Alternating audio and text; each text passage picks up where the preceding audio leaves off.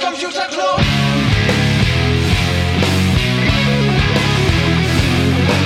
If you want things to get better, you're going to have to stand for something.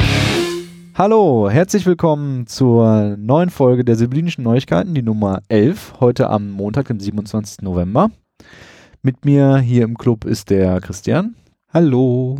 und der Bene. Hallöchen. Und natürlich auf der anderen Seite der Hanno. Hallo. Jo, wir ähm, wollen jetzt mal die Folge endlich dann vollständig aufnehmen, die wir schon mal begonnen hatten. Äh, nämlich wird es heute gehen um, äh, äh, ähm, wie heißt es denn? Code for Ruhrgebiet heißt's. Und deswegen ist der Bene da. Hallo nochmal. Hallöchen. Aber bevor wir mit dem Thema starten, wie es äh, bekannt ist, machen wir ein paar Neuigkeiten. Was gibt's Neues im Club, Christian? Diesmal würde ich sagen, gibt es ein bisschen weniger Neuigkeiten. Ähm, was aber mit der ersten Neuigkeit zusammenhängt, denn der Kongress steht vor der Tür.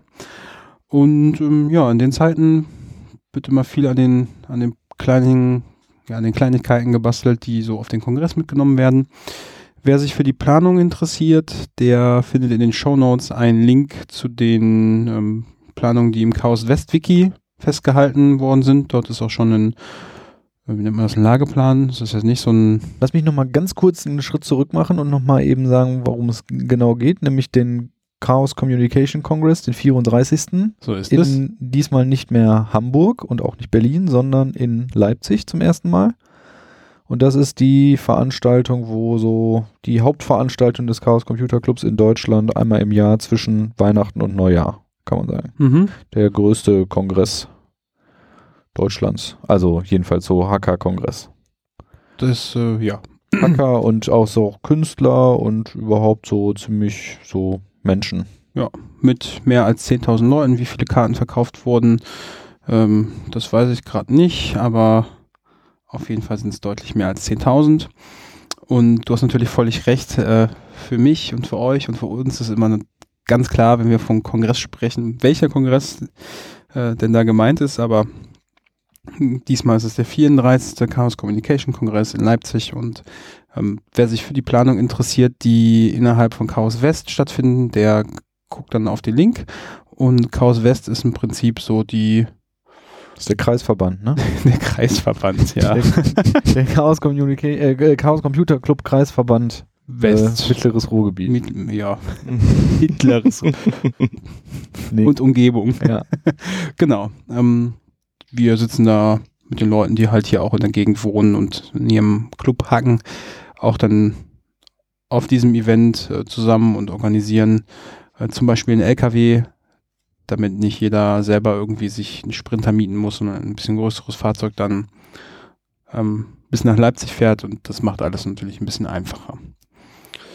Ansonsten habe ich vorhin ähm, mal bei einem Projekt reingeschaut, bei dem wir schon vor einigen Wochen hätten berichten wollen. Allerdings, da war gerade irgendein Server kaputt und so, aber äh, jetzt geht wieder alles. Und ich hatte heute nachgeschaut, wie viele Überwachungskameras ähm, in der OpenStreetMap hier in der größeren Umgebung von Essen verzeichnet sind. Und wir sind im August, da war der Bene ja auch mit, haben wir einen kleinen Spaziergang unternommen durch die Essener Innenstadt und haben uns angeschaut, an welchen Orten wir ja, Videokameras finden, die halt den öffentlichen Raum überwachen und haben die dann dort eingezeichnet und ähm, ja ins Kartenmaterial von OpenStreetMap hinzugefügt. Und es gibt äh, eine, eine Karte, die genau die Positionen halt dann auf ihrer Karte ja, rendert mit kleinen Videoüberwachungssymbolen. Es ist ja bei der OpenStreetMap so, dass ja im Prinzip jeder, der genug Zeit hat, sich eine eigene Karte aufsetzen kann, ähm, die dann genau das anzeigt, wofür man sich interessiert. Das gibt's ja auch für Club Mate. Da sind überall so kleine Mateflaschen, wo man Mate trinken kann. Äh, die Open Wheel Map, die zei- verzeichnet ja äh, besonders für Rollstuhlfahrer, ähm, ob etwas barrierefrei ist oder nicht. Mhm. Und halt die Surveillance Map. Das Projekt hat leider keine eingängige URL, aber ähm, es verzeichnet äh, halt Überwachungskameras. Aber die gängigen Suchmaschinen finden es. erstens das und zweitens gibt es ja dann auch einen Link in den Show Notes. Und äh, als wir damals ähm, losspaziert sind, ähm, ha- haben wir vorher mal nachgeguckt, wie viele Kameras zu dem Zeitpunkt schon verzeichnet waren. Das waren 60 und jetzt sind wir so bei über 300 angekommen, ähm, hier so in Essen und in der Umgebung sind halt auch noch weit mehr mittlerweile verzeichnet worden. Und ähm, ja, ich weiß nicht, wie es euch geht, aber ich sehe tatsächlich immer mal wieder auch welche, die noch nicht eingetragen sind. Ähm, so ein paar kann ich mir dann immer merken.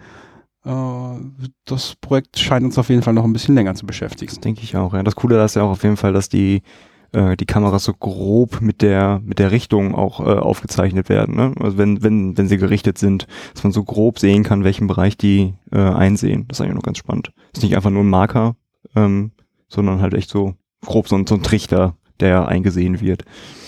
ja, oder so ein Kreis halt, wenn es Genau, oder ein Kreis, ja. drehbar ist. Ja. Was man natürlich jetzt nicht cool. sieht, ist bei den ganzen Bussen, die durch die Stadt fahren, immer die ganzen. Das müsste man dann live ausrechnen, wo der Bus gerade ist und was der so alles filmt. das stimmt. Das wäre doch schön.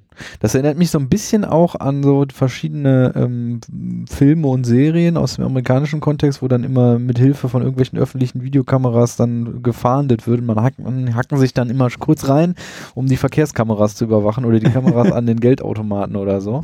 Moment, ich hack mich kurz rein und dann, das wäre eigentlich schön jetzt hier für die, ne? Also wenn man müsste, dann könnte man das jetzt hier anhand dieser Karte ja Mhm. ganz einfach äh, Ja, mal eben und, machen. ähm, das leitet zu einer kleinen Mini-Neuigkeit über, äh, über. und zwar, ähm, falls es jemand gibt, der das dann hier geschafft hat, der kann sich gerne melden. Unsere Mitgliedsformulare wurden nämlich ähm, repariert. ja, ihr lacht. Aber das, ähm, zumindest das digitale äh, Formular, das hatte so Felder zum Ausfüllen, dann kann man ausdrucken und dann braucht man das nicht mehr mit der Hand da reinschreiben. Das war aus irgendwelchen Gründen kaputt und äh, wurde repariert. Und jetzt kann man wieder zu Hause digital die Mitgliedsanträge ausfüllen und hier abgeben. Ansonsten gibt es das natürlich weiterhin auch noch als Papierform. Dann, kurz geguckt. Wie gesagt, so viele Neuigkeiten gibt es da gar nicht. Ja, also was die, was die Kameras angeht, kann ich noch sagen, da ist ja eigentlich immer noch eine Anfrage bei der EFAG, beziehungsweise jetzt Ruhrbahn offen. Die muss ich jetzt mal wieder nachverfolgen, dass das da weitergeht. Aber ansonsten wollten wir über, da hattest du ja beim letzten Mal für die Folge mit dem Nitro Key, hattest du dir ja einen Raspberry eingerichtet, um mal One-Time-Passwords auszuprobieren. Wie ging es denn da weiter? Das stimmt. Also ich habe das jetzt auf zwei ähm, Geräten, wo ich ja, regelmäßig mich irgendwie einlogge, um da vielleicht ein bisschen was ähm, weiter zu programmieren an Projekten, habe ich das eingerichtet. Die Einrichtung, hatte ich ja beim letzten Mal schon erzählt, war eigentlich recht einfach und ist akzeptabel. Funktioniert. Ja, erstmal technisch gesehen funktioniert das und der Mehraufwand, ähm, der stört mich jetzt so nicht. Es gibt eine kleine Einschränkung und zwar, wenn man relativ oft mal eine Datei dahin kopieren muss, dann, weil man das vielleicht jetzt eine Datei auf seinem Notebook, ähm, weiß nicht, ein Stück Python-Code hat entwickelt und dann dahin kopiert, um dann das dort auszuführen.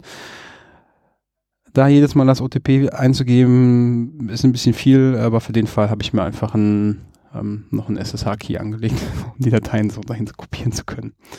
Ähm, also so heißen, wenn man richtig häufig sich da irgendwo dauernd anmeldet, dann ist das auch schon ein bisschen hinderlich. Das wundert mich jetzt gerade ein bisschen, weil du kannst doch einfach eine SSH-Session im Hintergrund bestehen lassen. Ja, könnte man auch. Musst du das noch einmal eingeben, kannst du, bis hast die Tür offen sozusagen so lange. Ja, ich meine, äh, für den Zweck ist das ja mh, auch jetzt, ich meine, ich verbinde mich ja jetzt mit dem SSH-Key so, ich muss ja überhaupt gar kein Passwort da eingeben. Ähm, von daher ist das jetzt vielleicht da eher doppelt gemoppelt. Ähm, aber um quasi noch so ein bisschen weiter zu forschen, ähm, möchte ich demnächst das halt auf so ein paar Webdienste, wo ich hin und wieder mich mal einlogge, auch ausweiten. Dafür ist das ja vorwiegend, glaube ich, gemacht worden, äh, dass wenn ich mich auf einer Webseite einlogge mit, mit Username und Passwort, dass es dann noch einen zweiten Faktor gibt, der halt dafür zusätzliche Sicherheit sorgt. Da werde ich mal gucken, wie das ist. Und bis jetzt ist auch noch nicht der Fall aufgetreten, dass ich mich unbedingt irgendwo einloggen wollte und dann das Handy fehlte. Genau, wollte ich gerade fragen, weil du machst es mit dem Handy, machst es nicht mit diesem Stick, mit dem, diese Methode. Nee, ich habe jetzt tatsächlich das Handy ähm, ne? und ähm, ich hoffe mal, dass ich nach dem Kongress Zeit habe, mir dieses, äh, die Toolchain für den YubiKey mal aufzusetzen. Ähm, der sollte ja, zumindest steht so in der Dokumentation, relativ problemlos ähm, mit so einem Linux äh, zusammenarbeiten und dann das Challenge Response Verfahren nutzen, um sich am System anzumelden. Das heißt, der müsste dann halt auch immer drin stecken, um hier, weiß ich jetzt nicht, wie ich das machen möchte, ob es erstmal mit dem User-Login teste oder direkt mit dem Öffnen des äh, Lux-Containers. Mal abwarten, ausprobieren. Ja, aber ansonsten hat sich, ist jetzt nicht so schlimm. Hat sich erstmal bewährt, meinst du? Ja, so für mich auf jeden Fall schon. Ich meine jetzt irgendwie, Gibt's das da- aus, auszurollen. Wenn, du, wenn du sagst, du kopierst dann Dateien rüber äh, unter Linux, dann, das heißt, musst du das dann über die Konsole irgendwie machen oder gibt es da auch in der grafischen, in, im Desktop so ein Fe Fenster, was irgendwie aufgeht, wo du das eingeben kannst? Mm, Das ist eine gute Frage. Ich habe das bis jetzt immer einfach nur ähm, über die Konsole mit SCP. Ja, weil ich verbinde mich dann- ganz gerne so, dass ich das Ordnerfenster quasi habe und das dann einfach Dateien rüberschieben kann. Ja, Wäre nochmal, können wir gleich noch vielleicht ja mal- stimmt. Das können wir gleich mal ausprobieren, was der Dateibrowser dann dazu sagt eigentlich. Ähm, aber das, wie gesagt, ist dann so wenn wir dann nächstes Mal. ein längeres Forschungsprojekt von uns für mehr Sicherheit und auch weniger. Was dann wieder irgendwann abschaltet. Gut, kommen wir jetzt zu den Terminen. Der äh, erste Eintrag stellt bestimmt Bene direkt selber vor. Und zwar der 7. Dezember. Genau, 7. Dezember ist wieder unser Meetup hier, äh, dankenswerterweise bei euch. Und ähm, das ist auch das erste, was äh, quasi jetzt am ersten Donnerstag eines Monats stattfindet und in Zukunft dann auch immer an jedem ersten Donnerstag im Monat, damit wir so ein bisschen das mit der Terminfindung ein bisschen vereinfachen und einfach so einen fixen Termin haben. Genau. Ab 19 Uhr einfach vorbeikommen. Es gibt so eine grobe Tagesordnung, wo man so ein bisschen sich darüber austauscht, was so in der letzten Zeit passiert ist, was gerade so an Projekten anliegt und ansonsten auch einfach offen für neuen Input von neuen Leuten. Entwickler, Designer, Journalisten, Menschen aus der Verwaltung auch immer gerne gesehen. Dann am 12. Dezember findet das OWASP Weihnachtstreffen statt. Und zwar ähm, ist das diesmal kein Stammtisch. Na, Kneipe, nein, ist ja Quatsch. Äh, nennen wir das denn?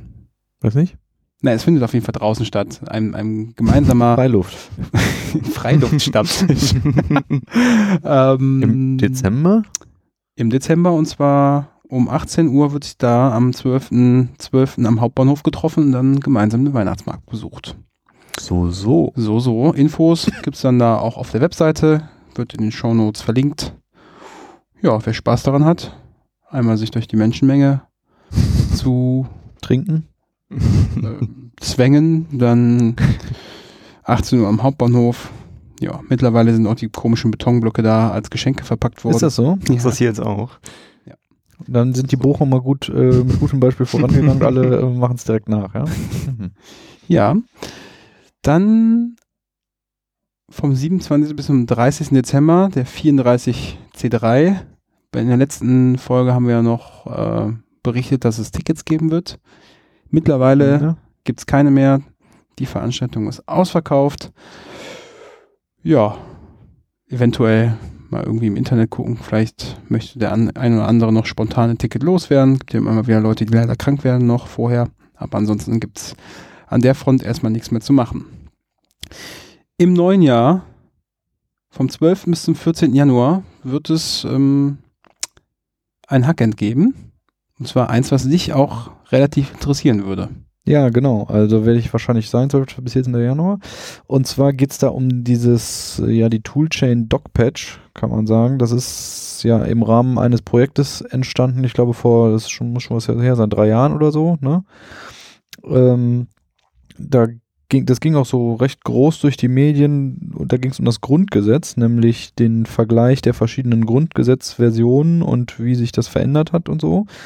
Die Seite dazu ist gg.docpatch.org, glaube ich. Und was halt da so im Hintergrund steht, ist, die Toolchain, also das DocPatch-Tool, mit dem man dann diese Grundgesetzvergleiche machen konnte, weil die nämlich so angelegt ist, dass man einfach so mehrere Versionen von einem Text quasi hat und die Tool Toolchain dann daraus und, und den Metadaten, die auch mit hinterlegt sind, daraus ein Git-Repository erzeugt.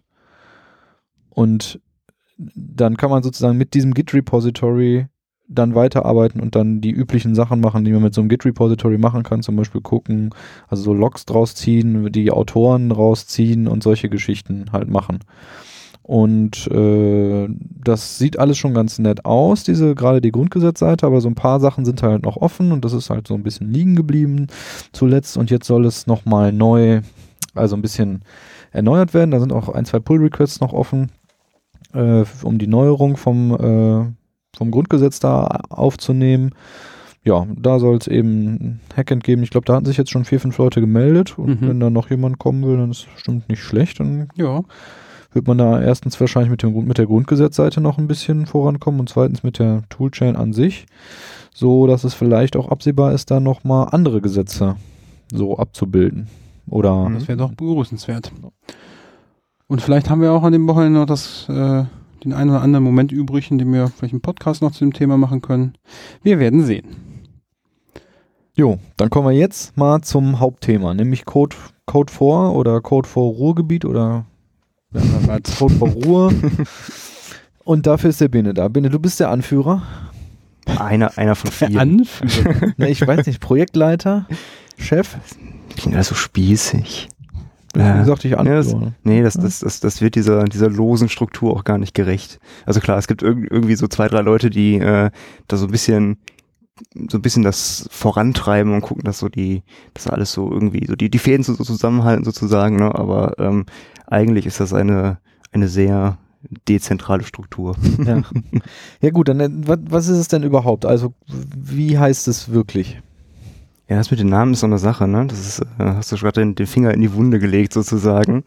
Ähm, weil das echt, äh, das, da fallen so viele Begriffe und so viele Projekte, die da, die da irgendwie alle so zusammengehören. Deswegen ist das manchmal so ein bisschen schwierig, auch so in der Kommunikation nach außen dann mit der, mit der Verwaltung oder so.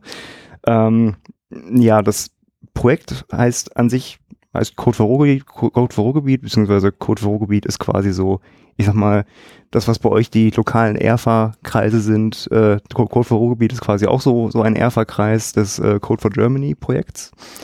Und ähm, neben uns gibt es noch, ich glaube, 25 oder 26 weitere in ganz Deutschland.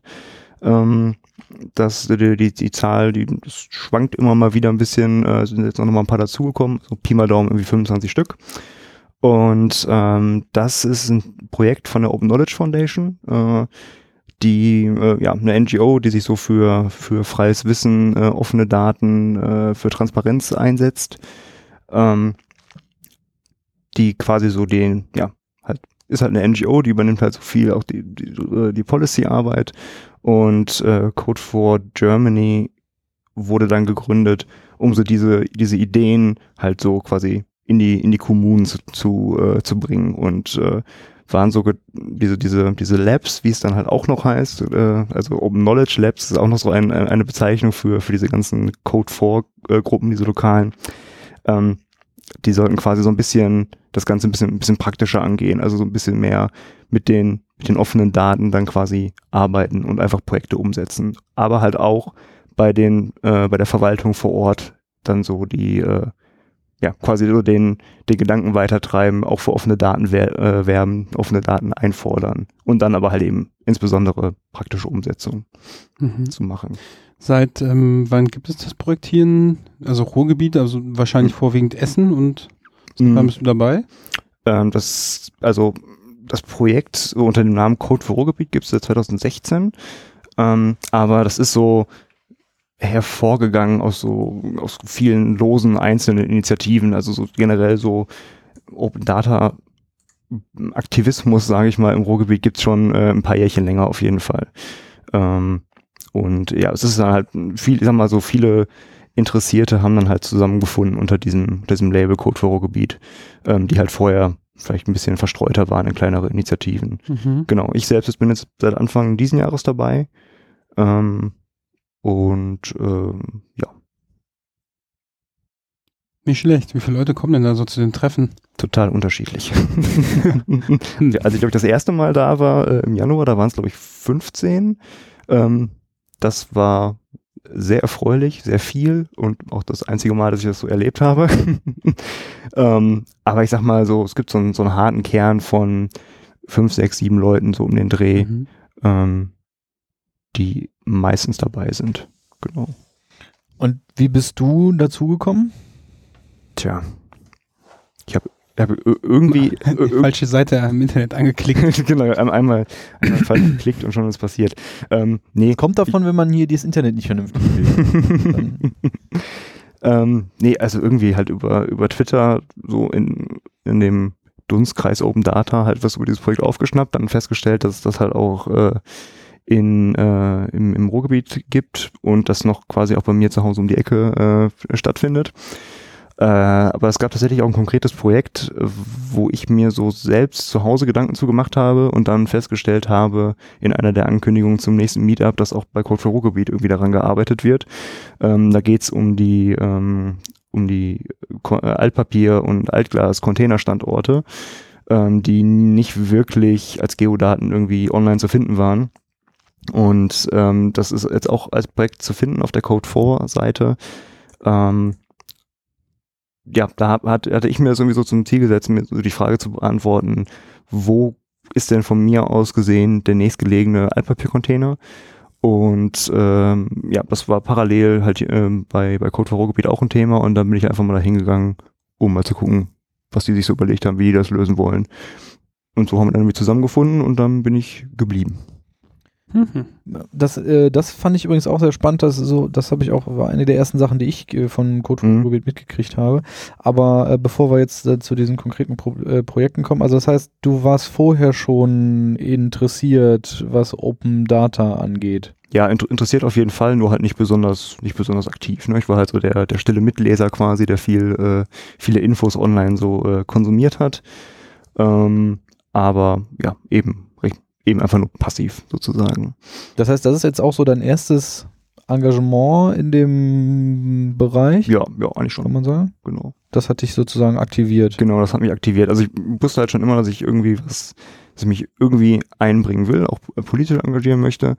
Ähm, aber es fehlte einfach immer noch so der, der richtige Aufhänger irgendwie. Und das, das war, hat sich dann da alles so gebündelt wiedergefunden. Passt das mit deiner ähm, mit deiner Profession zusammen, also mit dem mit deinem Broterwerb sozusagen, oder ist das jetzt irgendwie so eine so ein Hobby, was was nichts damit zu tun hat, was du sonst so machst? Mm, ja, so- sowohl als auch. Ne? Also passt beruflich schon. Ich bin halt äh, als selbstständiger Webentwickler unterwegs. Ähm, so gesehen, ähm, wenn wir Digitalprojekte hier umsetzen, so Kartenanwendungen und so weiter, ist das quasi schon schon mein Handwerk auch. Ähm, aber ähm, ich sag mal konkret jetzt mit mit Open Data ähm, arbeiten tue ich nicht, aber das kann ja noch werden. Okay. Ja. Naja, und dann bist du da mal hingegangen und hast da diese Abfallkartengeschichte gesehen. Das heißt, da werden dann, waren noch andere Leute dran interessiert, irgendwie die Recyclingstandorte zu sammeln. Habt ihr euch Genau. irgendwie zusammengetan? Genau, und dann gab es halt verschiedene Ansätze, irgendwie, wo man die Daten halt irgendwoher scrappen kann, ob die äh, Entsorgungsbetriebe die Daten halt bereitstellen können. Also da kam halt sofort irgendwie total viel ähm, zusammen, was so ein, so ein Projekt auch irgendwie ganz gut, äh, ganz gut kennzeichnet. Ne? Man fragt tausendmal nach bei, bei, bei äh, ja, öffentlichen Unternehmen oder bei der öffentlichen Verwaltung, ob da nicht irgendwie was zu machen ist. Und dann überlegt man sich halt doch einen anderen Weg, äh, wie man da einfach auch ohne deren Mithilfe drankommt, weil sich vielleicht irgendwie da niemand wirklich für interessiert hat und man keine Antwort bekommen hat oder so. Und ähm, ja, das ist irgendwie so ein, so ein ganz interessanter Ansatz, ne? dass man, man, man versucht, das irgendwie so, so rauszukitzeln und äh, oft gibt es auch Unterstützung, muss man ja auch fairerweise dazu sagen. Aber äh, wenn es, wenn es das mal nicht gibt, dann versucht man halt irgendwie einen anderen Weg zu finden, wie man trotzdem an die Daten kommt. Und äh, das war halt bei dem Projekt einfach so, auch bei so einem banalen Projekt sofort der Fall. Und das war irgendwie schon recht spannend. Das heißt, in, bei dieser Abfallkarte jetzt äh, ganz konkret, habt ihr das versucht, an die Daten ranzukommen irgendwie? Weil die müssen ja irgendwo sein. Ich Mhm. meine, die LKW fahren da vorbei und leeren die Teile, also irgendwer muss das wissen, dass dann ein Container steht. Und äh, habt die aber nicht gekriegt, oder wie? Ähm, also wir haben, ich hatte schon mal vor meiner Code-Vorgebiet-Zeit quasi da angefragt, Ähm, Habe ich bis heute keine Antwort drauf bekommen, auf mehrere Mails. Ähm, auch hier bei Code for Ruhrgebiet hatten schon mehrere Leute versucht, mehrmals da telefonisch irgendwie an Infos zu kommen, ähm, auch, auch per Mail angefragt. Da ist nie was bei rumgekommen. Also mit Sicherheit hat man bei den Entsorgungsbetrieben diese Informationen, aber ich weiß nicht, vielleicht konnten die mit der Anfrage nichts anfangen, vielleicht wollten sie sich einfach nicht drum kümmern, das war irgendwie zu lästig. Auf jeden Fall haben wir nie eine Antwort bekommen. Gibt da keinen E-Mail Prozess für. Spam-Ordner gelandet. Ja. Ich Ja. glaube ja, bei sowas gibt es einfach keinen Prozess. Da wird die Mail dann irgendwie fünfmal weitergeleitet im Unternehmen und am Ende weiß, ist sie schon so alt und dann weiß keiner mehr, ach komm, dann, dann ja, ja. irgendwie so. Ich glaube, das ist, kann mir auch nicht vorstellen, dass sowas böser Wille ist. Also Nee, es ist nee, das- einfach, wissen nicht so genau, wie man damit umgehen soll. Ja, das kann, das kann sein. Das ist auch, ähm, was, was auch einfach passieren kann, ist, dass, dass die Mail fünfmal weitergeleitet wird und irgendwie fühlt sich dafür keiner so richtig zuständig, aber das wird halt nicht kommuniziert, ne? Also es, das auch da, dass, dass sie, dass sie nicht wissen, äh, wie sie damit umgehen sollen, das wären alles Informationen, mit denen man was anfangen könnte, aber in, wahrscheinlich wird dann eher gar nichts kommuniziert. Und äh, genau, dann passiert halt sowas wie jetzt hier, ne? Und äh, Gibt da kein Formular für, weißt du, wo dann der Nächste einen Stempel drunter machen muss und der Dritte dann nochmal unterschreibt oder so, sondern, ja. Genau. Irgendwie so. Also von daher, die Daten, die da jetzt sind, äh, also zeitgleich ist jemand aus der äh, aus der OpenStreetMap-Community dann äh, auch aufmerksam äh, geworden darauf, kam man sofort dann irgendwie so alles zusammen. Und äh, naja, die Daten, die wir da jetzt auf der Karte äh, aktuell sehen können, die sind halt dann in guter alter OSM-Mapper-Manier alle von Hand zusammengetragen worden. also Mhm. es sind ü- über 1000 Standorte, ähm, beziehungsweise über 1000 Container an, ich glaube 600 Standorten oder so. Und äh, ja, die ist derjenige dann komplett abgefahren und hat sie abgeglichen mit dem, es gibt so ein, so ein schönes PDF, 30 Seiten, was die Entsorgungsbetriebe halt online stellen, wo die Ah. Standorte drin stehen. Aha. Ähm, genau, das meinte ich vorhin auch von wegen Scrappen, aber das, das waren halt, die waren halt schlecht beschrieben, die Standorte, das konnte halt nicht wirklich automatisiert mit angemessenem Aufwand äh, Mhm. äh, geokodieren. Naja, und dann hat er dann die Liste halt genommen, hat das genommen, was schon in OpenStreetMap drin ist und hat das dann alles abgeglichen, ist, ab, ist abgefahren und hat es halt aktualisiert. Mal nachgeguckt, ob das auch wirklich so ist, Genau. wie das da beschrieben wird. Richtig. Ja. Also, genau, quasi ein Ja, kleiner. die, da, da ist dann so die Handarbeit on the ground sozusagen Genau. halt notwendig und auch sehr äh, hilfreich, weil dann, da macht man natürlich, also als Mapper dann natürlich nebenbei auch noch jede Menge anderen Kram, ne? Irgendwie in, Genau. der, in der Umgebung, wenn da dann noch irgendwie dies oder jenes ist. Allerdings sagst du ja gerade, dass es jetzt ähm, von der Mitarbeit auch Positivbeispiele gibt. Das, ähm, so wie ich das verstanden habe, bei der Blitzerkarte ja auch so. Das war ja noch so ein Projekt, ähm, was ein bisschen neuer war, Mhm. ein bisschen, ja, jetzt so gerade erst fertig geworden ist, kann man Ja. schon nicht mehr sagen, oder aber Ja, ja doch, tatsächlich. Zum, zumindest eigentlich, also vor kurzer Zeit äh, mal wirklich irgendwie online gestellt. Mhm. Ähm, ist so jetzt im letzten halben Jahr passiert. Ähm, ja, und das ist so, genau, das ist auch so ein Beispiel, da war auch erstmal Beharrlichkeit irgendwie angesagt, weil ähm, die Stadt veröffentlicht halt diese, die, die Standorte, an denen ähm, eventuell geblitzt wird. Ähm, immer einmal am Anfang der Woche, jeden Montag, ähm, als Screenshot von der Excel-Tabelle. ähm, es äh, geht dann so über, also veröffentlicht auf der eigenen, auf der städtischen Website, äh, kommunizieren es über Facebook, über Twitter. Und da haben wir dann einfach irgendwann drei, vier Wochen lang jeden Montag immer drunter geschrieben, gibt es das Ganze auch irgendwie als CSV oder ne, Mhm. so, das sieht irgendwie nach einer, nach einer Excel-Tabelle aus, könnt ihr nicht einfach die online stellen. Ähm, ist erst nichts passiert, dann hieß es dann, ja, wir fragen mal nach, dann ist wieder nichts passiert und dann hieß es, ja, ihr könnt hier, äh, meldet euch mal, ähm, wir können euch irgendwie einen Mailverteiler aufnehmen. Ich bin fest davon überzeugt, dass wir die einzigen Mitglieder auf diesem Mailverteiler sind. Ja, also ich, es macht, macht einfach irgendwie keinen Sinn. Sie sollten einfach da, wo sie das PDF online stellen, auch einfach die CSV verlinken und fertig. Aber nein, wir kriegen es immer per Mail. Ähm, aber da ist auf jeden Fall was, was passiert. Ne? Das war eigentlich, also wir, haben jetzt ein paar Mal nachgefragt, aber ansonsten war es eigentlich relativ unkompliziert. Jetzt ist es auch relativ, eine relativ banale Sache eigentlich, aber trotzdem, auch da hätten, hätte, es hätte genauso im Sande verlaufen können wie bei der, äh, bei den Containerstandorten. Insofern, Lass uns das nochmal ganz, Sache. ganz kurz beschreiben für die äh, Zuhörer jetzt. Mhm. Also das ist äh, eine Karte auch erstmal von Essen Mhm. und darauf kann man wechseln zwischen den verschiedenen Tagen. Mhm. Also so eine, so ein Kalenderauswahl quasi. Und wenn man halt so einen Tag anzeigt, dann sieht man also die Karte ist erstmal schwarz-weiß normalerweise, aber dann sind bestimmte Straßen hervorgehoben rot. Genau. Und das, und wenn man da noch drauf zeigt, sehe ich gerade, dann sieht man noch den Straßennamen und was für eine Geschwindigkeitsbegrenzung da herrscht. Genau, genau. Also die Stadt veröffentlicht halt ähm, Straßennamen, ähm, auf denen eventuell halt geblitzt wird an diesem Tag vom, vom Ordnungsamt. Ähm, und ja, du siehst halt jetzt die, die komplette Straße halt hervorgehoben. Ähm, wir haben also keine, keine, keine Punktkoordinaten für die äh, eventuellen Standorte, obwohl die mit Sicherheit immer an derselben Ecke äh, stehen werden. Aber so genau ähm, haben wir die Daten noch nicht. Aber äh, genau, wir haben zumindest schon mal die, die Straßen. Teilweise sind die halt, ich glaube, die Gladbecker Straße ist irgendwie acht Kilometer lang oder so. Ist natürlich ein bisschen ungenau, aber äh, irgendwo da, Besser wie nix. genau, irgendwo da steht jemand. Vielleicht. viel, viel Konjunktiv. Okay, und ähm, wisst ihr da von Nutzern, die die Karte jetzt irgendwie ja, für irgendwas benutzen, aufrufen, dann da nicht langfahren oder extra langsam fahren oder weiß nicht, irgendwas machen? Wir haben noch, wir haben noch nicht geguckt, äh, wer die Karte wie so nutzt. Ähm, die ist auch noch nicht so lange online, deswegen ist das tatsächlich doch noch ein aktuelles Thema, ähm, weil wir da sehr lange erstmal so ein bisschen dran rumgewerkelt haben, ähm, wie das dann immer so ist. Ne? Es gibt noch viele andere Sachen zu tun. Ähm, aber ja, wie genau, wir haben noch kein, kein richtiges, kein richtiges Feedback so von dem, vom Endnutzer bekommen. Könnten wir ja mal gucken, ob es bei der Polizei Unfallstatistiken gibt zu den Ecken, ob das dann sich darauf auswirkt. Die Anfrage läuft gerade.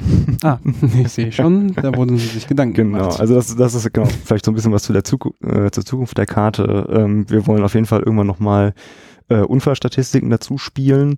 Ähm, vom, von Straßen NRW gibt es da was für einen Teil der Straßen, eben für Straßen, Mhm. für die das Land halt zuständig ist. Ähm, da kann man so ein paar Daten schon mal zuspielen, sind aber auch von 2015. Da fragen wir gerade auch an, ob es neuere gibt. Ähm, jetzt läuft eben auch noch die Anfrage bei der Polizei Essen, damit man da mal eben ähm, auch für die ganzen anderen kleineren Straßen, für die die Stadt zuständig ist, auch Unfalldaten bekommt. Und dann mal zu gucken, das ein häufiges Argument ist ja eben Verkehrssicherheit, äh, um diese Mhm. Kontrollen überhaupt äh, durchzuführen. Und da wollen wir einfach mal gucken, inwiefern das, inwiefern das stimmt. Eine andere Anfrage, die auch schon seit Monaten läuft ähm, und leider von der Stadt Essen bisher noch nicht beantwortet wurde, ähm, ist die Frage nach Bußgeldbescheiden. Ähm, Wie viele da entstehen? Oder? gen, äh, gen, genau, du kannst, es gibt einfach generell einen Datensatz, wo alle Bußgeldbescheide getrennt nach ruhendem und, und fließendem Verkehr halt drin sind. Im Fall des fließenden Verkehrs dann entsprechend auch äh, Geschwindigkeitsüberschreitungen, äh, auch mit, mit dem Ort und äh, auch so, so Späße wie äh, die, die Marke des Fahrzeuges. Ähm, das sind einfach auch, auch mal ganz interessante Daten, die man da mal dazu spielen könnte. Dann kann man, weiß ich nicht, kann man die Straßen nach Umsatz sortieren oder so, aber schauen wir mal. das ist schön. Also es ist dann ein etwas anderer Umsatz als irgendwie bei Monopoly mit dem mit Genau. Schlossallee. Okay, aber das, äh, woher wisst ihr, dass es da solche Daten gibt nach, äh, nach Automarken und so? ähm, weil es die Daten, äh, ähm, weil es Open Data ist in MERS zum Beispiel. Da gibt es diese, diese Buß, Bußgeldbescheid-Liste online. Und, Und- gibt es da auch so eine Blitzer-Geschichte? Noch nicht. Aber das, äh, das Gute an der ganzen Sache ist halt, äh, das lässt sich halt recht, recht einfach skalieren, das Projekt. Ne? Wir Okay. haben das vor kurzem vorgestellt bei einer Veranstaltung vom Kommunalverband Ruhr. Und ähm, ja, da waren ein bisschen der eine oder andere Kontakt mit anderen Ruhrgebietsstädten zustande gekommen. Die machen das im Endeffekt alle nach demselben Schema. Also diese Liste halt am Anfang der Woche veröffentlichen, dürfte für die jetzt auch kein großes Hindernis sein. Wenn es das gibt, dann kann man das natürlich auch super gut noch für die umliegenden Ruhrgebietsstädte mal, mal umsetzen. Ja, das wäre ja natürlich super. Weil ich meine, ich finde das schon ein cooles Projekt so, aber so ein bisschen sitze ich davor und denke mir so, hm, ja, ist ein netter Anfang, aber naja, was Ja. du gerade sagtest, ne, irgendwie bei einer Straße, die acht Kilometer lang ist, also es, es ist ja auch nicht Sinn der Sache, jetzt irgendwie Autofahrer dafür zu, davor zu warnen, dass da geblitzt wird und dann fahren sie da langsamer oder da nicht lang oder so. Das ist, darum geht's ja nicht, sondern es geht natürlich erstmal darum, ihr habt gesehen, die Daten sind da. Genau. Lass uns die mal irgendwie nutzen und darstellen und dann gucken wir mal, wie es weitergehen kann. Ne? Genau, genau. Und es, äh, auf jeden Fall gibt es zum Beispiel für, für die Stadt Hagen, ich vor kurzem erfahren von jemandem, der auch beim, äh, beim letzten Meetup dabei war, äh, von der Stadt Hagen gibt es tatsächlich Punktkoordinaten. Die haben ihre, äh, die stationären äh, Blitzer äh, auf einer Karte markiert und äh, kann man als, als, äh, als GeoJSON beziehen. Äh, und das Ganze haben wir halt für die mobilen Standorte auch gemacht. Und Mhm. das wäre halt, das gibt's mit Sicherheit beim Ordnungsamt der Stadt Essen auch, weil, wie ich gerade schon sagte, die stehen in der Regel immer an denselben Stellen, auf, auch wenn dann die Gladbecker Straße jetzt hier äh, als Ganzes irgendwie markiert ist, ähm, werden die da irgendwie ihre, ihre drei, vier Standorte haben, wo sie dann, dann stehen und die werden feststehen. Und das wäre halt auch so eine Info, die wäre noch ganz schön dazu zu spielen. Ja, und was, ich glaube, das habt ihr auch schon im, im Gespräch, was natürlich auch ganz cool zu sehen, so welche Straßen werden häufig ähm, be, beblitzt und welche nicht, also so Heatmap-mäßig oder sowas. Ne? Genau, genau. so- Solche Sachen, die sich dann da irgendwie ergeben, aber das sind halt Sachen, da tastet man sich dann, glaube ich, so langsam ran. Ne? Wenn man es einmal hat, dann überlegt man, was könnte man jetzt noch dazu bauen. Und das ist auch irgendwie was, was man nicht von vornherein äh, wissen kann. Also irgendwie, Genau. wenn man da diese Tabelle sieht, dann denkt man sich irgendwie erstmal, ach, wenn ich jetzt mal die Daten hätte, dann könnte ich die erstmal darstellen, dann gucken wir mal, was man damit bastelt. Aber dass man schon das fertige Endprodukt im Kopf hat, wie es genau aussehen soll, eher nicht. Nicht ne? wirklich, nee, überhaupt nicht. Aber also, also die Idee, das dann irgendwann mal im Zeitverlauf sich halt mal anzuschauen, ähm, die gab es von Anfang an. Mm, aber ja, da, dafür muss man halt erstmal sammeln. Das machen wir jetzt schon seit einem halben Jahr. Ähm, jetzt demnächst kann man sich das mit Sicherheit mal unter dem Aspekt angucken. Ich glaube, da kann man, kann man schon ganz interessante Einsichten irgendwie bekommen. Mhm. Wir können auch noch eine Kachel äh, für unsere Infoscreens daraus bauen, wo geblitzt wird. Wo geblitzt wird. Ja. Mit, ja, ja, also den, quasi den aktuellen Kartenstand. Mhm. Könnte man. könnte man vielleicht auch machen. Okay, ja gut, also das ist die, die Blitzerkarte, dann hatten wir die Recyclingkarte, das sind einfach Glas, Kleidung, Papier, die Container. Und ich, genau. was ich ja bei der Recyclingkarte so cool fand, als ich das das erste Mal gesehen habe, ist diese, ähm, diese Darstellung in, äh, in so Segmenten. Das heißt, wenn man nah ranzoomt, also es ist ja so, dass die Container häufig vielleicht nah beieinander stehen, aber äh, doch so ein bisschen getrennt voneinander. Also vielleicht so dr- 20 Meter entfernt oder so voneinander. Und äh, wenn man rauszoomt, Du sparst ja also den 20 Meter Gehweg. Ich verstehe. Nee, es Ja, ist zum Beispiel bei mir, wo ich klar. wohne, war es früher so, dass in einem, in einem Knoten sozusagen ge gemappt war Glas und Papier. Dann bin ich da hingezogen, habe festgestellt, der pa Papiercontainer steht aber ein ganzes Stückchen weiter als der Glascontainer Mhm. oder als die Glascontainer. Also habe ich die, habe ich das halt getrennt gemappt. Aber wenn ich jetzt hier da drauf gucke auf der Karte, werden die trotzdem erstmal zusammen angeze angezeigt. Aber wenn ich dann reinzoome, ein Stückchen, dann, jetzt muss ich mich erstmal hier orientieren. Na, naja, jedenfalls, ähm, wenn ich reinzoome, dann werden die halt wieder äh, auseinandergezogen, so als einzelne Punkte. Und ich fand eigentlich halt diese Darstellung so cool, wenn man einfach äh, ja alles auf einen Blick sieht und äh, Ja, mir gefällt das auch. Ich gucke da hin und wieder mal rein, wenn ich äh, zu einem ja, auf dem Weg liegenden Altpapiercontainer, ob es da alles gibt. Und manchmal äh, auch zu denen, wo ich schon öfter mal hinfahre. Ja, manchmal muss ich, war da jetzt dann noch der Pappcontainer mit oder ist da jetzt nur der Glasdings gewesen? Ab und zu gucke ich da mal rein. ja, lebt natürlich dann auch ein bisschen davon, äh, dass die Daten äh, aktuell gehalten werden von den Mappern und so, ne? Aber ähm, auch, auch damit wollen wir jetzt eigentlich nochmal bei der bei den Entsorgungsbetrieben der Stadt Essen nochmal noch mal, noch mal anfragen, denen das mal zeigen, ne, weil ähm, die können ja auch eh eigentlich einen ganz guten Beitrag dazu leisten, äh, dass man nicht immer hinfahren muss, um zu gucken, ob die Container da noch stehen, sondern äh, ja, Und vor allen Dingen könnten die Entsorgungsbetriebe ja auch die Karte oder äh, entweder direkt einbinden in ihre Webseite oder halt selber jemand hinsetzen, der das nachbaut. Ähm, das wäre ja nochmal auch Komfort für die Nutzer, die auf der Webseite nachschauen, wo denn jetzt die Container sind. Wenn man Ja, dann auf ja. einer Karte ganz genau hinklicken kann, ach ja, hier vorne die Ecke.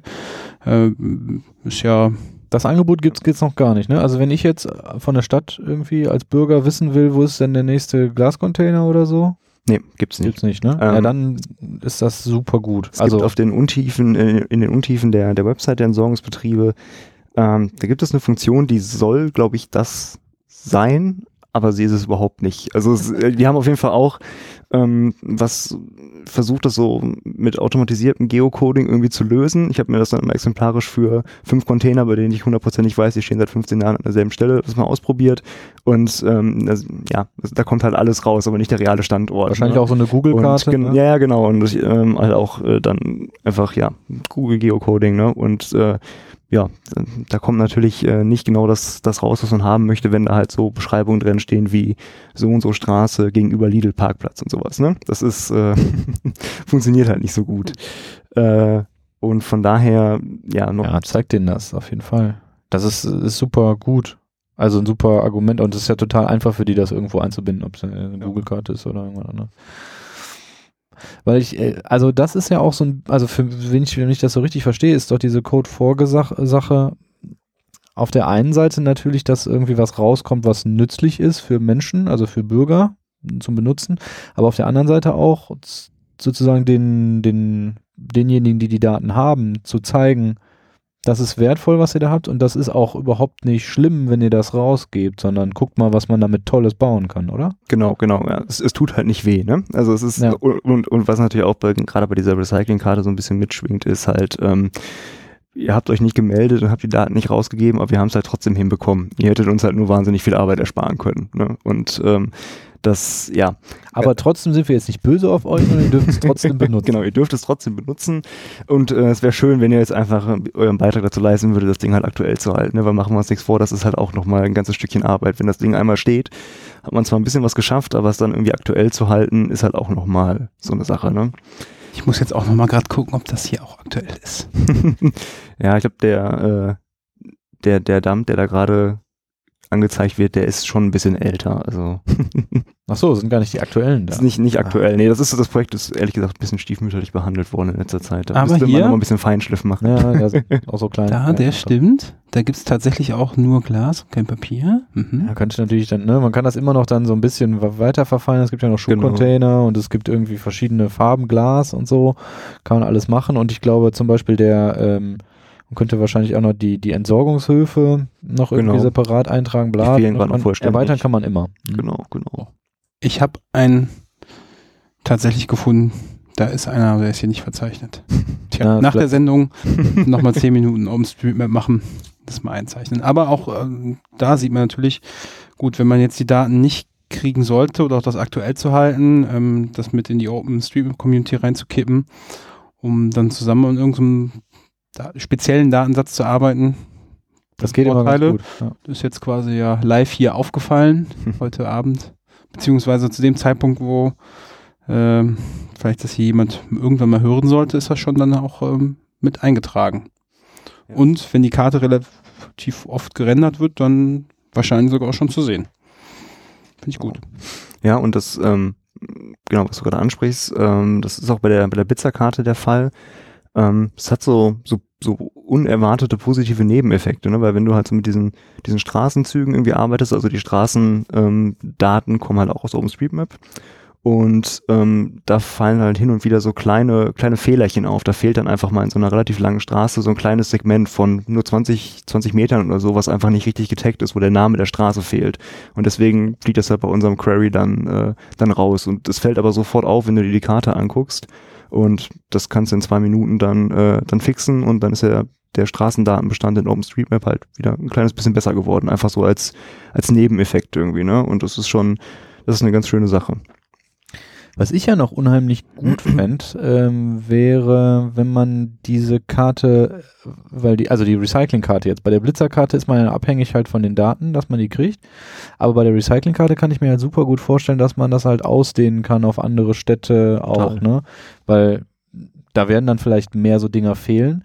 Aber es ist ja häufig so, dass, dass erst dann die Leute dazu angetrieben werden, die Daten zu, wirklich einzutragen und zu taggen, wenn sie sehen, dass die auch genutzt werden. Und da wäre natürlich so eine, ne, sagen wir mal, eine ganz Deutschland oder warum nicht auch weltweite Karte von den Abfalldingern, wäre eigentlich cool und würde bestimmt in der OpenStreetMap-Community auch äh, so nochmal die Kreise ziehen. Ja, ich, ich hoffe halt auch, dass man, wenn man die Karte dann, also wir haben, wir haben sie jetzt und man könnte sie jetzt mal, mal zeigen, auch anderen Entsorgungsbetrieben in anderen Städten, ähm, um einfach auch zu zeigen, auch diese banale Info die, der Containerstandorte, die ist halt irgendwie interessant und die kann halt einen Mehrwert haben, wenn man sie entsprechend aufbereitet. Ne? Ich denke, es geht auch viel darum, ähm, mit solchen Projekten halt zu zeigen, was alles möglich ist. Ähm, weil ich denke, in der Verwaltung weiß man oft auch gar nicht, welche Daten irgendwie so interessant sind. Ne? Und können sich manchmal vielleicht einfach gar nicht vorstellen, dass man damit wollt ihr eigentlich irgendwas, genau, dass man damit irgendwas Ja. Sinnvolles anstellen kann. Ähm, Und ähm, ja, das ist auch, finde ich, immer wichtig, dann zu zeigen, ähm, hier, das kann man damit machen, guckt euch das mal an und ja, zeigt einfach mal, was ihr so für Daten habt. Äh, uns fällt da schon was ein, was wir damit machen können. Okay. Mhm. Dann äh, sind wir noch, noch bei den anderen Projekten von Code for Ruhrgebiet. Also ich gehe mal so ein paar einfach durch. Opal ist Standardisierung des Zugriffs auf Ratsinformationssysteme, ne? Mhm, Genau, Okay. richtig, ja. Kann man vielleicht gleich nochmal drauf. Da habe ich noch mal eine Frage. Dann, dann gibt's hier äh, Schulradar. Äh, ich glaube, das sind so die verschiedenen Schultypen ne, anzugucken, oder? Mm, Genau, das sind ähm, einfach alle Schulen im Ruhrgebiet mit so ein paar Meter Informationen, Kontaktdaten, Schulform, Träger und so weiter und so fort. Gibt's einmal Schulradar Ruhrgebiet und Schulen in NRW ist wahrscheinlich letztlich das gleiche, oder? Letztlich das gleiche. Ich glaube, eins, eins davon ist mal irgendwann bei einem Hackathon entstanden Mhm. äh, und war die Vorlage für das andere. Dann gibt's den Lernmedien-Buddy. Das sieht jetzt ganz anders aus. Das ist jetzt keine Karte irgendwie. Das ist auch ein Projekt aus dem, von einem Hackathon, aber ehrlich gesagt erwischte mich das ganz kalt. Okay. äh, Dann können wir einfach über das Feinstaub reden. Da weiß ich, dass das du da gar nicht auskennst, ja. weil hier stand letztens ein Paket für dich. okay, Da waren Feinstaub. Feinstaubsensoren drin und äh, dann würde ich jetzt mal davon ausgehen, dass du weißt, was man damit macht. Dem Feinstaub. Was macht man denn mit Einatmen. Feinstaub? Einatmen vorwiegend, Also- wa? Genau, ein, ein, ein sinnvoller Verwendungszweck für Feinstaub fällt mir jetzt ad hoc nicht ein, muss ich sagen. Kann bestimmt irgendwie so in der ähm, Kriminaltechnik, um Fingerabdrücke abzunehmen oder so. Hm. Oder wir filtern das aus der Luft und backen Steine draus. Ja, zum Beispiel. Nee, gut, also, was ist mit Feinstaub? es gibt so eine Karte, ne? Feinstaub-Karte. Genau. Wie heißt die?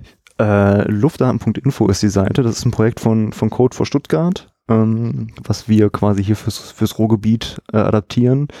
Ähm, genau, die Seite ist gerade leider nicht erreichbar in dieser Sekunde, aber äh, wenn der Unsere Podcast ganzen Live-Zuhörer. wenn der Podcast dann online ist, dann ist es bestimmt wieder behoben, das Problem.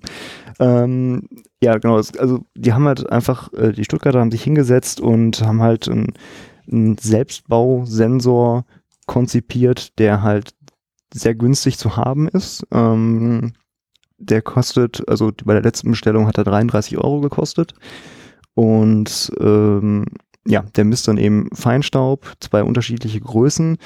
Ähm, ist natürlich nicht so genau wie ähm, äh, oder mutmaßlich nicht so genau wie die offiziellen Messstellen äh, der Stadt, wobei das gerade halt auch im Detail untersucht wird. Die werden gerade quasi gegenübergestellt und damit man ungefähr ein Gefühl dafür hat, wie die Daten so zusammenpassen. Mhm. Ähm, aber dafür ist er halt äh, klein, unauffällig, günstig zu haben und deswegen halt ähm, relativ einfach in großen Stückzahlen so über das Stadtgebiet zu verteilen und äh, ja, schafft damit eben eine Abdeckung, die mit offiziellen Messstellen halt nicht zu erreichen ist.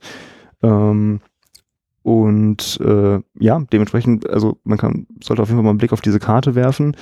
Ähm, das sind mittlerweile eine ganze Menge, ich weiß nicht genau wie viele, aber es ist auf jeden Fall auch jetzt nicht nur in Stuttgart und nicht nur im Ruhrgebiet, sondern es, es wächst einfach wahnsinnig schnell, dieses Projekt. Ähm, ist einfach auch gerade in den letzten zwei Jahren irgendwie ein, ein gewichtiges Thema gewesen, äh, wo wir auch gerade schon festgestellt haben, jetzt gerade ähm, redet man nicht mehr so sehr über Feinstaub, sondern über Stickoxide. Auch da wird gerade an einem Im Rahmen Sensor. des Dieselskandals. Genau. Dieselgate. Dieselgate, genau, da wird halt gerade auch ähm, aktuell gerade von den, von den Kölnern auf jeden Fall ähm, dran gearbeitet, so ein Sensor im, äh, ja, der auch, der auch möglichst günstig, möglichst einfach zusammenzubauen sein soll, äh, für Stickoxide, ähm, wird da gerade entwickelt. Und äh, ja, muss man mal sehen, wie man, wie das Projekt so dann in Zukunft darum noch erweitert werden kann. Ich sehe gerade, es gibt einen äh, Twitter-Bot äh, von Luftdateninfo, der hier schon seit den ganzen Monat im Grunde äh, Alarme in Schwäbisch Gmünd und Darmstadt ausspuckt. Mhm, genau. Dass da die Werte teilweise oh, sehr stark äh, überschritten sind. Also, dass die Grenzwerte überschritten sind, sehr stark. Natürlich ist es schade, dass wir die Karte nicht haben. Okay, aber das ist natürlich auch cool, weil es daran, daran geht, nicht nur Daten zu nutzen, die schon irgendjemand hat, sondern die auch noch selber zu Genau. messen und erheben. Ne? so das, das große, das große Thema Civic Tech, ne?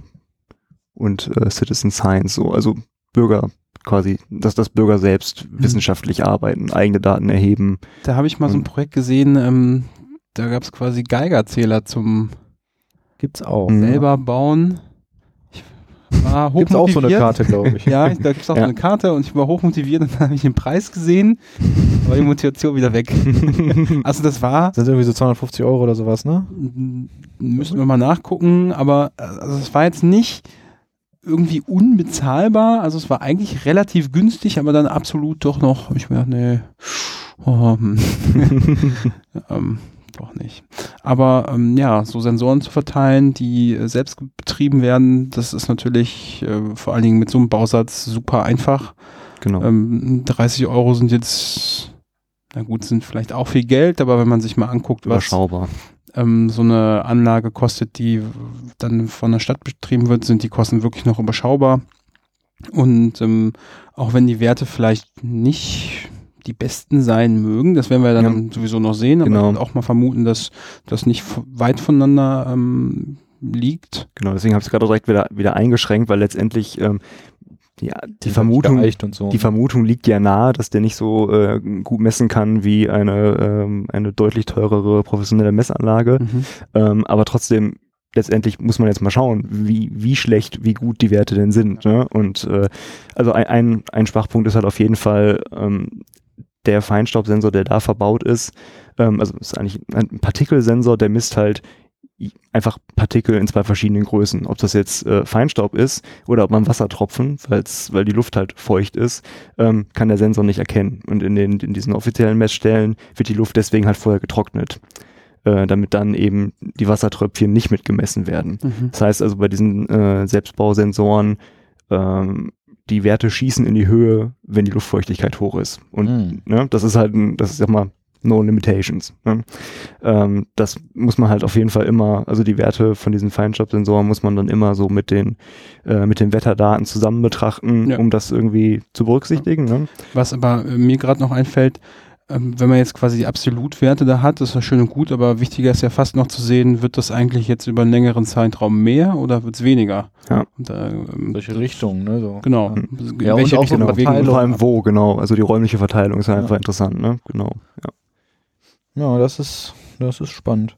Ja, es gibt ja auch so Projekte, das ist dann noch ein bisschen was anderes, äh, was, äh, was Funkdaten angeht, ne? Also sowohl Flugfunk äh, sozusagen, ähm, also nicht den Sprechfunk, sondern die, ADBS-Nachrichten genau, auf äh, 10 Flight Radar 24 quasi, ne? gibt Also- es ein Tool, das nennt sich Dump 1090, das nimmt mit einem SDR-Stick genau die Frequenz auf und zeigt das auf einer Karte an. Und das gleiche gibt es auch für, ähm, für Schiffe. Ne? Mhm, Dann ist AIS. das AIS, genau. Und das, da gibt es dann auch Webseiten, da gibt es dann also große Communities, wo man sich quasi dranhängen kann und die das dann so darstellen und damit halt eigentlich mehr oder weniger auch. Also mittlerweile verdienen diese Webseiten sogar Geld auch damit, ne? Aber im Grunde genommen ist es ja halt auch Freiwillige, die sich zusammentun und irgendwie die Daten. Ja. Und wenn man zum Beispiel bei dem äh, Flightradar Projekt, da kann man, gibt es ja auch einen Premium-Account, kann man einmal gegen Geld kriegen oder man kann auch einfach einen Raspberry Pi nehmen, sich die Hardware dafür besorgen, um die Nachrichten zu bekommen und in das Netz einzuspeisen und dann kriegt man da auch einfach einen Premium-Account. Also, ja, Wenn man mithilft. kann man, kann man auf jeden Fall mithelfen und dann kann man sich auch alles angucken. Spannende, auch spannende Sachen, was hier so alles überall rumfliegt. Und ähm, immer wieder beeindruckend, wenn, wenn man hier irgendwie im Club sitzt und man sieht, dass ein Flugzeug äh, ja, über, über seinen eigenen Kopf fliegt und dann aus dem Fenster guckt und dann das Flugzeug da sieht und hört. So. Na, und äh, jetzt haben wir hier noch dieses Opal-System. Da wollte ich jetzt gerade nochmal drauf kommen, weil in der, neu, in der aktuellen Folge von der Logbuch Netzpolitik ist da ja auch äh, drüber geredet worden, weil der gleiche interessierte Bürger, der sich schon das PC-Wahldesaster angeschaut hatte, hat sich jetzt auch mal so Ratsinformationssysteme angeschaut und irgendwie festgestellt, dass da auch nicht alles so ganz grün immer Mhm. ist. Und wie verhält sich jetzt das Opal dazu? Ähm, grundsätzlich bin ich da nicht unbedingt der richtige Ansprechpartner für. Super, wir haben schon das nächste, das äh, nächste Thema für den nächsten Podcast. ja, ich kann euch auch auf jeden Fall sagen, wer, da, äh, wer dafür äh, ja, verantwortlich zeichnet, unter anderem ist auf jeden Fall Ernesto Ruge. Ähm, auf, also ich kann halt nur grob sagen, dass es halt eine Standardisierung ist, äh, eine Schnittstelle, die ähm, für alle möglichen Ratsinformationssysteme mal irgendwann implementiert werden soll. Es gibt, also ich weiß, dass es Gespräche gibt mit, ähm, oder dass, dass aktiv daran ähm, gearbeitet wird, zusammen mit mehreren Herstellern dieser Ratsinformationssysteme. Ähm, Also es ist eine Schnittstelle ist- und keine eigene Software. Genau, es ist eine, es ist eine, eine, äh, eine Schnittstellenstandardisierung, genau. Und äh, um halt einfach eben die, die Arbeit mit verschiedenen Ratsinformationssystemen zu vereinfachen, weil die Realität wohl so aussieht, dass äh, drei Kommunen vier verschiedene Systeme einsetzen, so ungefähr. Ähm, genau, und das soll halt damit ein bisschen vereinfacht werden. Ja, ich weiß, weil ich zufällig aus Mörs ja komme, Mhm. äh, weiß ich, dass Mörs da schon irgendwie auch so ziemlich, ziemlich breiten Zugriff auf die, hier ist das, glaube ich, ne? Nee. Breiten Zugriff auf die Daten in dem Ratsinformationssystem hat und man kann da irgendwie ganz cool nach, nach Orten suchen, Mhm, genau. äh, wo dann, also wenn sich irgendeine Sache, irgendein, weiß ich nicht, irgendein Entschluss oder so in, äh, bezieht auf eine Straße zum Beispiel, in der man wohnt, dann kann man das ganz cool auf der Karte sehen und dann wird das irgendwie angezeigt. Das heißt, du kriegst halt einen ziemlich guten Überblick, so das, was dich wirklich angeht, politisch. Ähm, ja. Hm, Was da das ist eine spannende. Möglichkeit. Das ist eine ganz gucken. coole Sache, um halt irgendwie so ein bisschen ähm, Bewusstsein dafür zu schaffen, was passiert so in meiner Umgebung und ähm, wo besteht halt auch die Möglichkeit, dass ich mich irgendwie, ähm, dass ich irgendwie partizipiere, ne? Weil ähm, du einfach als als Bürger, wenn dann irgendwelche öffentlichen Bauvorhaben geplant sind, ähm, dann müssen die Pläne halt, werden die ausgelegt äh, für einen bestimmten Zeitraum. Man hat dann die Möglichkeit, irgendwie Einspruch zu erheben Mhm. oder was auch immer. Aber das muss man halt einfach auch alles erstmal irgendwie mitbekommen und wissen und dafür ist, ist halt sowas ganz cool. Ne? Und das, das Schöne ist halt, die, die Ratsinformationssysteme, die waren halt ganz ursprünglich mal nicht, die dienen nicht der Information der Bürger, sondern dienen eigentlich der Information der Ratsmitglieder. Das war eigentlich ein Recherchewerkzeug für die, für die Mitglieder des Rates, um quasi zu, die Beschlüsse zu, zu sichten und was weiß ich nicht. Ähm, und ja, die, Opal versucht halt da jetzt anzusetzen und das auch für, ähm, ja, für, für Externe quasi besser nutzbar zu machen. Weil wenn man sich diese Oberflächen mal anguckt von den Ratsinformationssystemen, dann sind die halt auf jeden Fall Anfang der 2000er. Und Oder älter. ich meine, ähm, die, die Geschichte, dass jetzt quasi Bauvorhaben, die einen betreffen, ähm, ausgeschrieben sind, die kennen wir ja auch alle aus dem Anhalter. Die Baupläne der Umgebungsstraße lagen auch immerhin neun Monate lang in einem abgeschlossenen Aktenschrank, ähm, der in einem unbenutzten Klo äh, steht und äh, An dessen Tür das Schild hängt, äh, Vorsicht vor dem Leoparden, ja. So sieht es aus. Und ja, das- ich finde, das ist ja schon eine großartige Möglichkeit, wenn man dann ähm, sich für Vorhaben Wenn man sich einfach in der Umgebung interessiert, dass Ja. man einfach auf einer Karte genau sehen kann, was denn da jetzt besprochen, geplant und gemacht wird. Ich finde das super. Ein Beispiel, da wäre zum Beispiel Bürger baut Stadt. Das ist ähm, quasi das, worüber wir gerade gesprochen haben, ähm, für die Stadt Berlin. Und äh, da wird, glaube ich, noch viel tatsächlich von, von Hand zusammengetragen aus verschiedenen PDFs und weiß ich nicht was alles. Aber ähm, ja, da, da werden im Endeffekt Bauvorhaben halt auf einer Karte von Berlin gezei äh, gezeigt mit Infos dazu, wie lange die ausliegen und worum es geht. Und man kann sich dann da, glaube ich, auch den entsprechenden, ähm, die entsprechenden Pläne online angucken. Ja, hm, so ein bisschen. Was kann man hier sehen? Sieht auf jeden Fall schon mal so ganz cool aus. Ja, das geht so langsam los, ne, was das angeht. Also es ist sehr unterschiedlich, glaube ich, von Gemeinde zu Gemeinde, was da, Absolut. Ob da, also sehr abhängig wahrscheinlich auch von einzelnen Personen, die da aktiv sind oder halt nicht aktiv sind oder die da irgendwie auf Daten sitzen und nicht verstehen, dass man damit was Sinnvolles anfangen könnte. und so. Ja. ja, das ist auf jeden Fall immer ein Problem. Also man muss ganz klar sagen, wenn man da mit, äh, mit Vertretern der Verwaltung drüber spricht, dann gibt es da auch viele interessierte und neugierige Menschen. Ähm, aber die wenigsten von denen können halt wirklich absolut autark entscheiden, ähm, sondern es muss immer irgendwie, es nimmt immer mehrere, durch, durchläuft immer mehrere Instanzen und da kann es dann halt einfach auch schnell schon bei der, bei der nächsten, äh, bei der nächsten Ebene dann wieder vorbei sein. Da kann der, der, derjenige, mit dem man da konkret Kontakt hat, noch so motiviert und noch so überzeugt davon sein. Wenn es politisch nicht gewollt ist, dann wird es halt irgendwo gekappt. Und ähm, ja, da, das sind halt sehr dicke Bretter, die man bohren muss. Ja, und das ist ja dann irgendwie, ne, also erstmal auf der einen Seite geht es natürlich irgendwie nur um Informationen, aber das nächste ist natürlich, dass man eigentlich darüber eben Beteiligung von den Bürgern, äh, naja, hervorrufen will und irgendwie auch wahrscheinlich so dieses, die machen ja eh alle, was sie wollen, so, dem so ein bisschen entgegen, entgegnen kann und halt auch sagen kann, ja, aber hast du dich mal damit auseinandergesetzt? Hm. Du hättest die Möglichkeit gehabt, dir das anzugucken und zwar tatsächlich nicht nur hinter einem Schild, wo Vorsicht vor dem Leoparden steht, sondern ne, ganz selbstständig und bei solchen Sachen kommen ja häufig dann auch, sagen wir mal, sinnvolle Dinge rum. Die Leute haben ja teilweise Ahnung und haben gute Vorschläge und Ideen und dann äh, ist ja nicht nur so, dass die Leute, also dass dann ein Plan ausgelegt wird und dann alle da, dagegen sind und irgendwie das doof finden und das verhindern wollen, sondern manchmal gibt es ja, oder häufig würde ich sagen, gibt es ja einfach kreative, konstruktive Vorschläge, was man machen kann.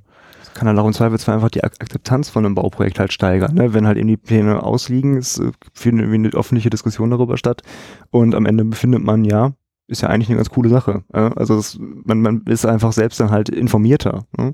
und äh, kann das Projekt dann vielleicht so auf, auf, eine, auf einer breiteren Basis dann aufbauen.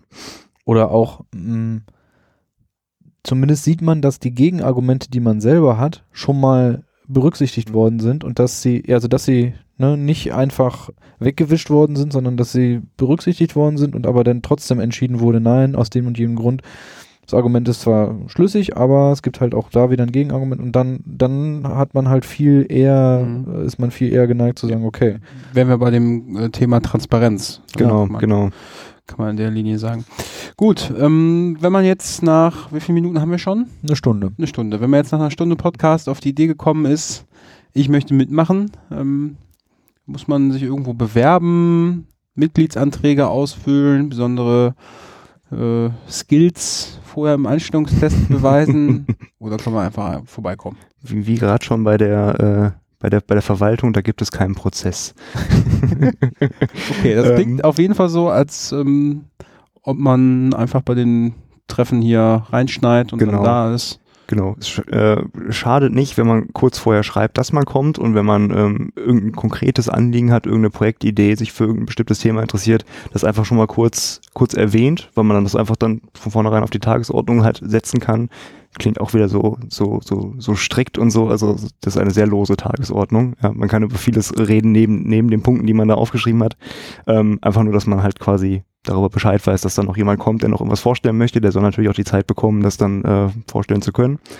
Aber ansonsten für jeden, der sich, äh, der sich mit den Themen beschäftigt, der, sich- der die mit den Projekten was anfangen kann, der die weitertreiben will, der Ableger davon machen möchte, der neue Projekte in die Richtung irgendwie äh, initiieren möchte, ist herzlich willkommen. Ähm, und ja, das betrifft auch explizit äh, Leute aus der Verwaltung, die ich wahrscheinlich jetzt hier bei dem Podcast nicht unbedingt erreichen werde, aber ich möchte es trotzdem mal erwähnen, ähm, weil ähm, ja, das ist zumindest auch gerade was gerade ein akutes Thema, ähm, die die Gespräche mit der mit der Stadt, mit den mit den Ruhrgebietstädten, ähm, was wir so ein bisschen vorantreiben wollen. Ähm, aber es soll auch genauso genauso gut nicht einfach nur so diese diese Kommunikationsarbeit sein, sondern wir wollen halt auch einfach coole Projekte machen. Und wer Bock hat, einfach mal so ein kleines, das nächste Side-Project vielleicht irgendwie so in dem Bereich offene Daten äh, zu machen und dafür Mitstreicher sucht, der ist auf jeden Fall auch herzlich willkommen. Ja, dann hoffen wir mal, dass das auch so weitergeht. Gibt's denn da, habt ihr noch konkret jetzt was in der Pipeline, irgendwas vor, was so kommt demnächst oder? Ähm, ja, jetzt gerade haben wir wieder den, den Faden aufgegriffen, ähm, was die IFG-Anfragen bei der Stadt Essen angeht. IFG ist das äh, Informationsfreiheitsgesetz, ähm, auf dessen Basis wir einige Datensätze bei der Stadt Essen angefragt haben. Ähm, die wurden mit die wurden unterschiedlich gut oder unterschiedlich schlecht beantwortet.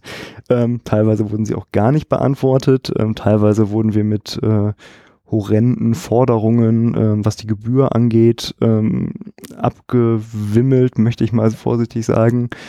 Ähm, ja, da sind wir halt gerade dabei, den Faden nochmal aufzu aufzunehmen. Das sind durch acht, neun, zehn Anfragen zu verschiedenen Datensätzen. Ähm, ja, wir hoffen darauf, nochmal äh, Gehör zu finden bei der Stadt, ähm, dass man da nochmal drüber reden kann, ob man da nicht noch was machen kann. Ähm, also viel so Kommunikationsarbeit ist gerade gerade angesagt. Ansonsten haben wir gerade auch schon über die Recyclingkarte gesprochen, die, wie gesagt, ein bisschen stiefmütterlich behandelt wurde. Also da kann man auf jeden Fall auch, glaube ich, mit, äh, mit kleinen Handgriffen eine ganze Menge erreichen. Ähm, Okay, also so Sachen ausbauen im Moment. genau. Nicht genau. unbedingt jetzt noch was Neues starten, aber wenn jemand eine tolle Idee hat, dann auch das. Auf gerne. jeden Fall. Okay. Dem ist, glaube ich, dann nicht mehr hinzuzufügen. Ne?